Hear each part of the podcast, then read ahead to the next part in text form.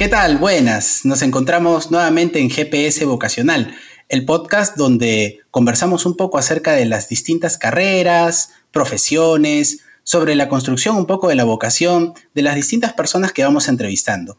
Esta, esta tarde, esta noche, tenemos una invitada que ella nos va a comentar un poco, ella es Daniela Soria, ella nos va a explicar un poquito sobre de qué se trata la carrera de turismo y hotelería. Ella tiene mucha experiencia en el tema de servicio al cliente y bueno, nos va a explicar un poquito de qué va todo esto, porque a veces nosotros tenemos quizás esa idea de repente equivocada de que solamente se trata de viajar y de hecho hay muchas cosas detrás de la carrera de turismo y hotelería. Daniela, ¿qué tal? Buenas noches. ¿Cómo estás? Hola Pablo, ¿cómo estás? Buenas noches. Gracias por la invitación, antes que nada. Y bueno, muy contenta de poder ayudarlos un poquito a absolver algunas dudas sobre el tema de, la hotelería y el turismo, que, que, mucha gente tiene una idea de que es solo viajes y de hecho tiene que ver, pero hay mucho más que eso, ¿no? Cuéntame, ¿cómo así fue que se dio esta decisión en ti? desde la época del colegio? ¿Tú ya pensabas que querías estudiar esta carrera? No, la verdad es que yo terminé el colegio y salí del colegio sin saber qué quería estudiar. No tenía ni idea. No tenía, no, yo creo que no tuve una buena, una buena capacitación previa eh, para conocer las diferentes carreras. No solo las convencionales, sino las no convencionales también. Bien, ¿y tú crees que, por ejemplo, tu grupo de amigos del colegio decidió o empujó un poquito tu decisión acerca de la carrera? Eh, no, porque no, había muy pocas personas que sabían exactamente qué querían estudiar y eran las que sabían ya desde chiquitas, pero había muy, mucha interrogante en, en la mayoría, así que yo creo que fue más que nada mm, saliendo del, terminando quinto de media ese verano, conversando con, con amigos del club, amigos del barrio, eh, comentándoles un poco de, las dos alternativas que yo tenía. Y bueno, por ahí más o menos que, me fui orientando y un amigo me comentó, oye, pero ¿y por qué no turismo? También es una buena alternativa. Yo dije, bueno, sí, estoy entre administración, perdón, estoy entre educación especial o bueno, turismo también porque me gusta viajar, así que ya pues, y así fui. Me dijo, te acompaño un día a la universidad y chequeamos. Ya, perfecto. Así que así fue. Así como que, como quien no quiere la cosa. Perfecto. ¿Y, cómo fue un poco el tema del proceso de admisión cuando tú postulaste a la universidad? ¿Cómo fue todo este proceso? Justo como había sido verano, yo había terminado la carrera, eh, perdón, había terminado el colegio en diciembre y era tipo enero, febrero, ya habían pasado los exámenes de admisión. Entonces, creo que ya, era, ya, ya había pasado la inscripción. Entonces, lo que hice fue meterme a la pre de la universidad y en, en esa pre eh, un examen y ya fue el acceso directo. Daniela, ¿nos podrías comentar un poquito cómo es el tema de las prácticas profesionales en la carrera de hotelería y turismo? Eh, la universidad te ayuda a conseguir ciertas prácticas eh, eh, dentro de Perú y fuera de Perú. Yo justo coincidí con que tenía un, el programa de Work and Travel que te ibas a trabajar fuera a diferentes, a diferentes destinos y coincidí que trabajé en, un restaurante y en una cafetería. Entonces tenía dos trabajos y como tenía que ver con el área de restaurante, me pudieron validar mis prácticas. Pero si no tienes ese, si no, no estás en un plan que tú te lo, tú te lo consigues eh, por voluntad propia, puedes acceder a los, a, las prácticas que te consigue la universidad y tú puedes elegir. Si tienes la, la el acceso de poder pagar un, viaje, un pasaje internacional y costearte de todo lo que sea necesario, fuera buenazo, porque siempre es bueno tener prácticas en otros países, conocer otras culturas, otro tipo de servicio, y también puede ser dentro de Perú, ¿no? De todas maneras, siempre hacer las prácticas dentro o fuera es, es, es una gran experiencia. Normalmente, ¿qué tipo de, de trabajos o de labores realizabas en estas prácticas? Estas prácticas, eh, yo en el restaurante era asistente de mesero, es decir, la persona que recogía cuando recogía los platos, todo el, todo el menaje, cuando ya se los, los comensales ya lo habían consumido y ya se habían retirado, o cuando veía que ya había que cambiar de plato, entonces íbamos como que agilizando el servicio de los meseros. Para que ellos cuando entregaran el plato nuevo ya, ya, ya, estaría, ya estaban retirados los, los de las entradas o, o de los piqueos. Y en la cafetería estaba en atención al cliente. Servía los desayunos o los almuerzos.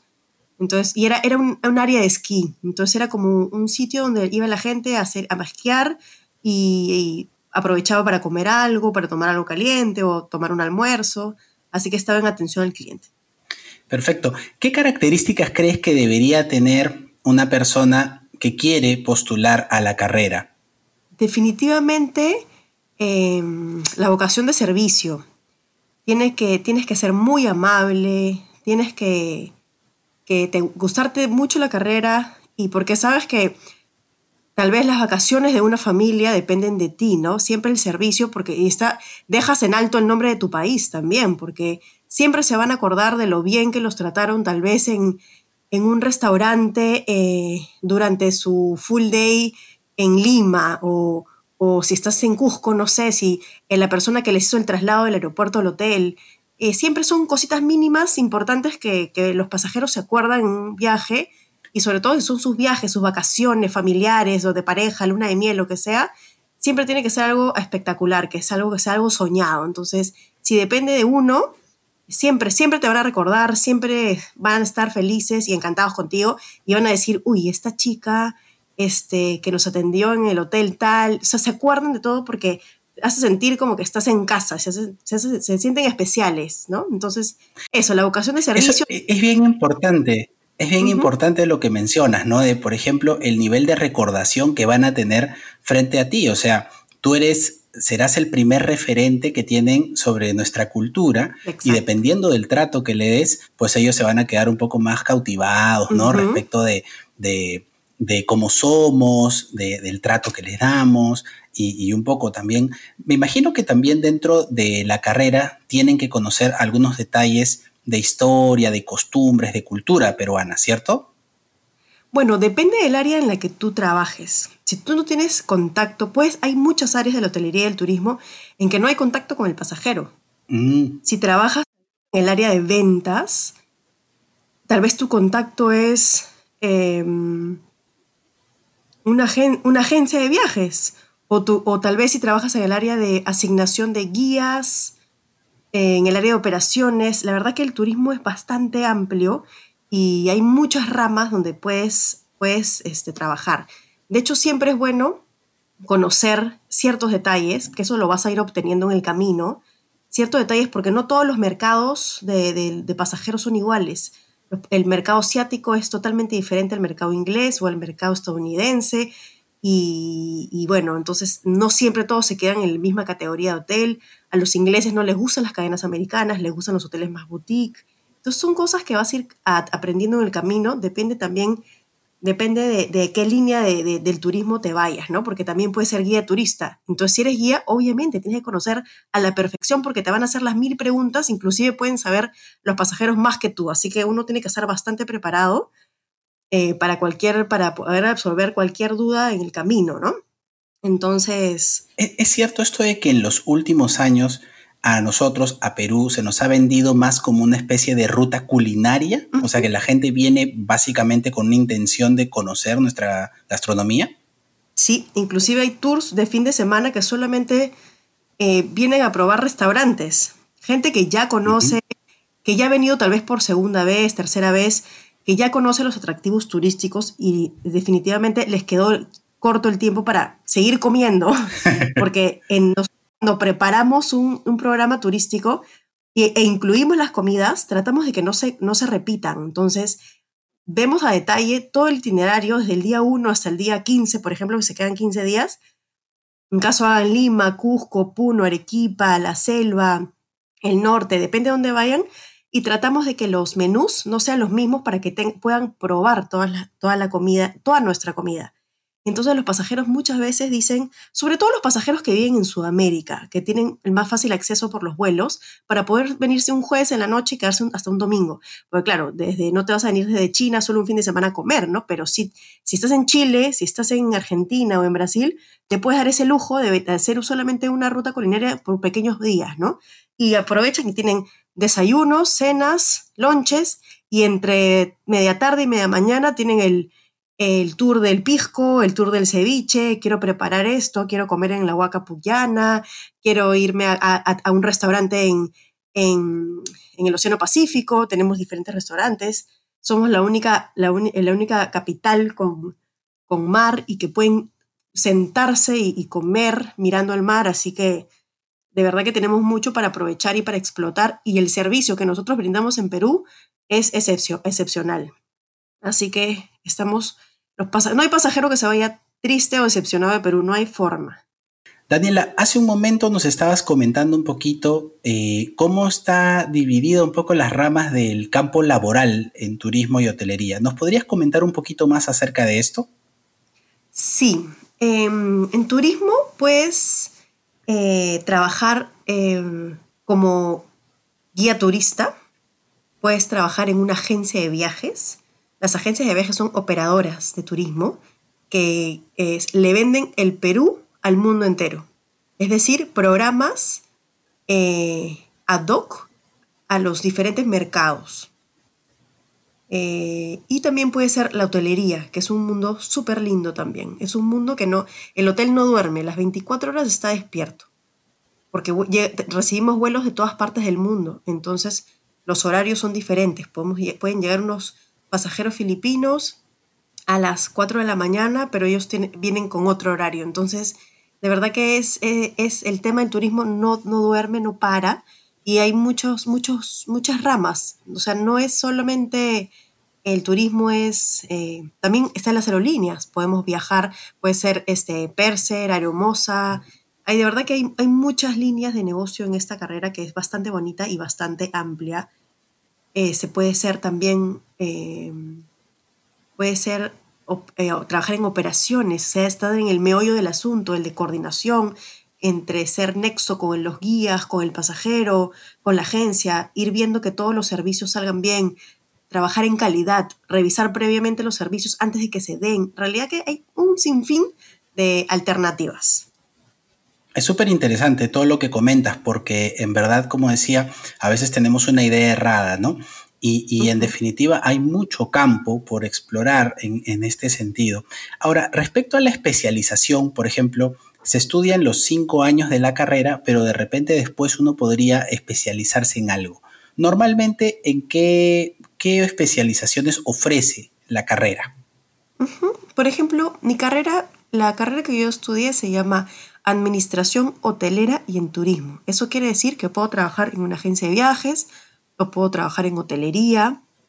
Para guía de turismo es otro tipo, otro tipo de, carrera, no es la misma, pues estudiar guía, este, administración también de hotelería o en turismo, pero aparte tienes que especializarte como guía, porque tienen unos, tienen unos, este, unos, unos exámenes especiales, una carrera especial, es totalmente diferente.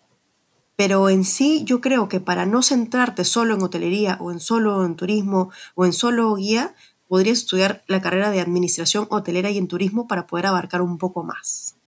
Perfecto. Entonces es importante también tener esto claro, ¿no? Que uno no solamente son los cinco años del pregrado, sino que de repente puede ir consiguiendo algunas especializaciones más.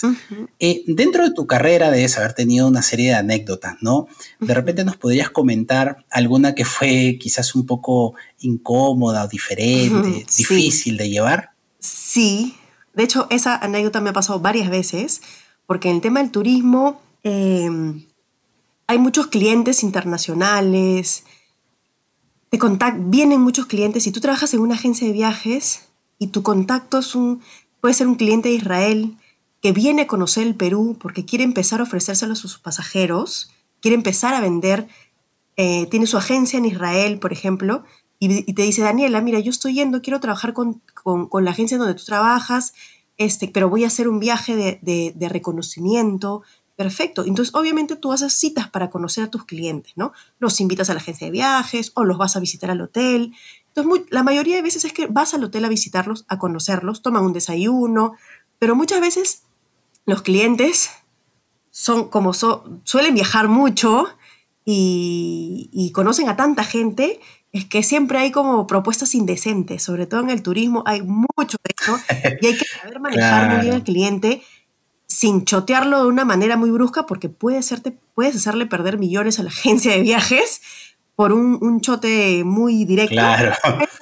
Puedes ir por las ramas para chotearlo muy elegantemente y quedar bien, pero sin tener que maltratar el lazo comercial. Pero siempre esas propuestas en tu van a ver de todas maneras. Entonces hay que, hay que tener mucho tacto, hay que tener mucho tacto para decir las cosas. Mucho tacto y ser muy inteligente y es mejor hacerse loco, que no entendiste qué, te está proponiendo, para no quedar mal con el cliente y para que entienda que por ese lado no puede ir, pero este, siempre anteponiendo, ¿no? Que estás tú, estás representando a, una empresa. Estás representando. Exacto. Entonces, eso en turismo va a haber mucho y de hecho, si no tienes la experiencia, puedes decir, puedes caer, ¿no? Puedes decir, ok, aceptar por temor a no quedar mal con tu empresa o, tal vez tratarlo de una manera eh, no adecuada. Claro, si fuera una persona X, por supuesto, lo mandas lejos, pero si es un... A rodar, sí, a rodar. A rodar de frente, un pasaje de, ir al país más lejano del mundo. pero no se puede en este caso porque te puede hacer perder millones de dólares y millones eh, anualmente. Entonces, esa es la anécdota que me ha pasado varias veces cuando he tenido que ir a visitar clientes a diferentes hoteles. Y bueno, me ha tocado tener que decir, no, lo espero en el lobby, no se preocupe, tómese su tiempo, porque te invitan a subir a la habitación. ah, pero podemos tener la reunión acá, en el cuarto. Y dice, no, no se preocupe, no. No, ni hablar. Poco tiempo, me gustaría darle una, una, saludadita rápida y hay que, hay que tratar de ver la manera de, de escapar de la situación. Está muy bien, y eso son pues habilidades blandas, ¿no? O sea, el, también eh, comunicación, eh, ser asertivo en la comunicación, ¿no? eso es bien importante también. Exacto. Y, de las, y de las situaciones o de las anécdotas más gratas que has tenido en tu, en tu carrera, ¿cuál nos podrías comentar? Mm, la verdad es que sí, he tenido una, fue una bastante grata, que yo tuve un cliente que era inglés, y era bastante complicado. Al principio yo odiaba trabajar con él y yo sentía que él odiaba trabajar conmigo también. No había un match, a pesar de que yo trabajaba súper ordenada. A él le gustaba cómo yo trabajaba, pero no teníamos química. No, yo no sabía qué pasaba. No sabía qué pasaba, pero bueno, igual trabajábamos bien. Cuando yo me cambié de trabajo a otra agencia, porque para una, para una oportunidad mejor, eh, me cambié cliente se enteró que ya no trabajaba ahí y se averiguó dónde trabajaba y todos, todos sus clientes me los traspasó, los trasladó. Cuando yo pensé que yo me había, me había librado de él, él me siguió a la otra empresa y de hecho la otra empresa estaba contenta porque había captado un, cliente nuevo y que todos sus clientes, todo, porque todo lo movió, como que de la agencia A se mueva a la B, no le importaba por qué, simplemente trabajar conmigo. Entonces yo dije, qué raro, si nosotros no nos llevamos bien. Y yo le dije a mi jefe en ese momento, yo no voy a trabajar con él. Y me dijo, Daniela, lo siento, pero tú no decides aquí con quién trabajas y con quién no. bueno, es verdad, soy una empleada más. No es que yo pueda decidir a qué clientes eh, este, atiendo. Con quiénes continuar, a quiénes atiende. Exacto, entonces no me quedó otra que atenderlo y yo no podía creer que él me había buscado. Y le dijo mi jefe, en realidad yo solo estoy viniendo porque a mí me gusta cómo trabaja Daniela eh, tenemos una muy buena relación comercial. Y yo, ¿qué? ¿Estás seguro que soy yo? No, no entendía, pero en realidad... y después, a fin de año, eh, le dijo mi jefe que me quería hacer un regalo por Navidad. Él vivía en Inglaterra, era mi cliente virtual, hablamos por mm. teléfono y por mail. Mira tú. Y le dijo, quiero regalarle algo, ¿no? cómprale un perfume y, y, regálaselo de mi parte. Y mi jefe me dijo, mira, te voy a dar la plata porque yo no sé qué regalarte ni qué perfume te gusta, pero es la primera vez que un cliente eh, se preocupa por darle un regalo especial a, su contacto. Así que mi jefe estaba muy contento también porque sabía que estaba haciendo las cosas bien. Así que a pesar de, todo eso, igual él me siguió a la... Es que eso. Y al final me dio un regalo lindo y elegí un perfume que yo quería y dije, bueno, si me lo quiere regalar, todo bien, se lo acepto. Así que... Claro. Fue gracioso. No, y además que es importante porque de repente un poco, claro, los ingleses de repente en este sentido eh, esta persona fue más orientado a tu profesionalismo, ¿no? O sea, independientemente de la relación, si era buena, mala, tensa, lo que sea, él estaba mirando más el, profesionalismo, cómo llevaba las cosas. Entonces, bien, bien, o sea, eso también es bien importante. Cuéntame un poco cómo en este tiempo del aislamiento social, cómo se ha tenido que adaptar un poco la carrera a, esta situación pues que, nos ha agarrado un poco a todos complicados, ¿no? Bueno, lamentablemente en el Perú tenemos el turismo paralizado al 100%. Eh, hay muchos hoteles que han tenido que cerrar. Hay mucha gente que se ha quedado sin trabajo. No hay ni un guía trabajando. No tenemos absolutamente ni un guía trabajando en estos momentos. Todas las personas que hacían Inca, todos los porteadores, las personas que trasladaban las carpas, que trasladaban la comida, la gente que hacía los tours, los traslados al Valle Sagrado, la gente que hacía los tours en la selva, en Puno, eh, ah, no hay nadie trabajando en estos momentos. Uno, porque nosotros vivimos el turismo más del turismo receptivo que el turismo, el turismo interno. El turismo interno prefiere irse afuera antes que conocer el Perú primero. Y porque entendemos, los, los, precios también a veces para el turismo interno no... A veces te puedes ir a, Cancún por lo que te cuesta irte a Cusco. Entonces entendemos, pues, pero claro, estamos hablando de las siete maravillas del mundo. Todo el mundo quiere venir a conocer Perú.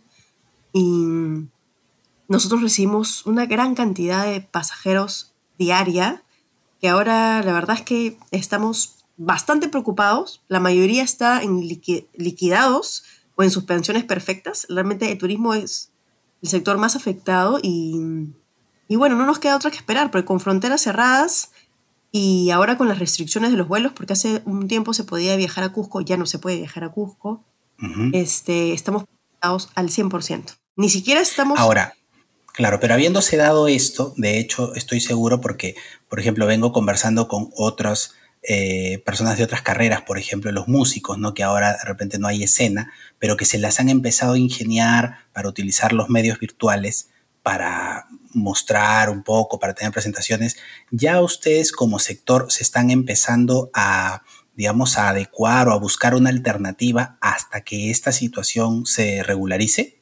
Lo que pasa es que en el turismo tú vendes experiencias, no vendes nada tangible. Entonces es muy difícil, tú puedes hacer un tour por Machu Picchu, pero virtual, pero definitivamente mm, nadie va a querer pagar por conocer una de las siete maravillas del mundo por, por, por, por, un, por un computador. Entonces son cosas que hay que verlas y apreciar. Pero por ejemplo el tema de reservas anticipadas o algunas promociones que permitan, que permitan captar de repente a algunas personas para más adelante de repente continuar y, poder ofrecerles algo mejor? Eh, sí, hay mucha gente que está mm, viendo el tema mm, de, de, hacer ciertas promociones, pero ahorita el tema de, mm, de viajar eh, estando seguros que no va a haber riesgo, o sea, por más que hagas una promoción, eh, yo no, no, creo que la gente viaje por más que tengas un 70% de descuento y el mismo riesgo de contagio, el mismo riesgo, no, no vas a pagar, o sea, no te vas a arriesgar por, por, por un descuento. Entonces, ahorita no está funcionando eso. Claro. Se intentó, se vio, pero ahorita están tratando de, de hacer las promociones para el 2021 todo es muy incierto hasta no saber cuándo uno se abre las fronteras, dos vacunas, porque muchas personas este, no, se, no se arriesgan, no se, no, todavía no lo, lo, han dejado en stand-by. Teníamos muchos grupos confirmados para el 2020, muchos grupos para el 2021 y todos se han cancelado hasta julio de 2021. Todo está cancelado. Claro. Todo, todo. Esperamos que, que pronto se pueda ver la manera de que esto se reactive, ¿no? Pero yo creo que se va a reactivar ya con una vacuna. Claro. Sí, no, de hecho eso es algo que va a suceder y es algo que felizmente ya está bastante encaminado el tema este de lo de la vacuna y seguramente las cosas van a ir cambiando y de hecho eh, nuestro país es, tiene un altísimo número de personas interesadas en visitarlo, ¿no? Quizás habría que promover un poquito más el turismo interno o el turismo este, a través de los eh, en, en, los automóviles, ¿no? Algunos lugares en fin, un poco más cercanos. Pero bien, o sea, no es que las cosas se han terminado, sino que simplemente es una oportunidad para de repente mejorar el servicio o lo que se ofrece o de repente aminorar costos.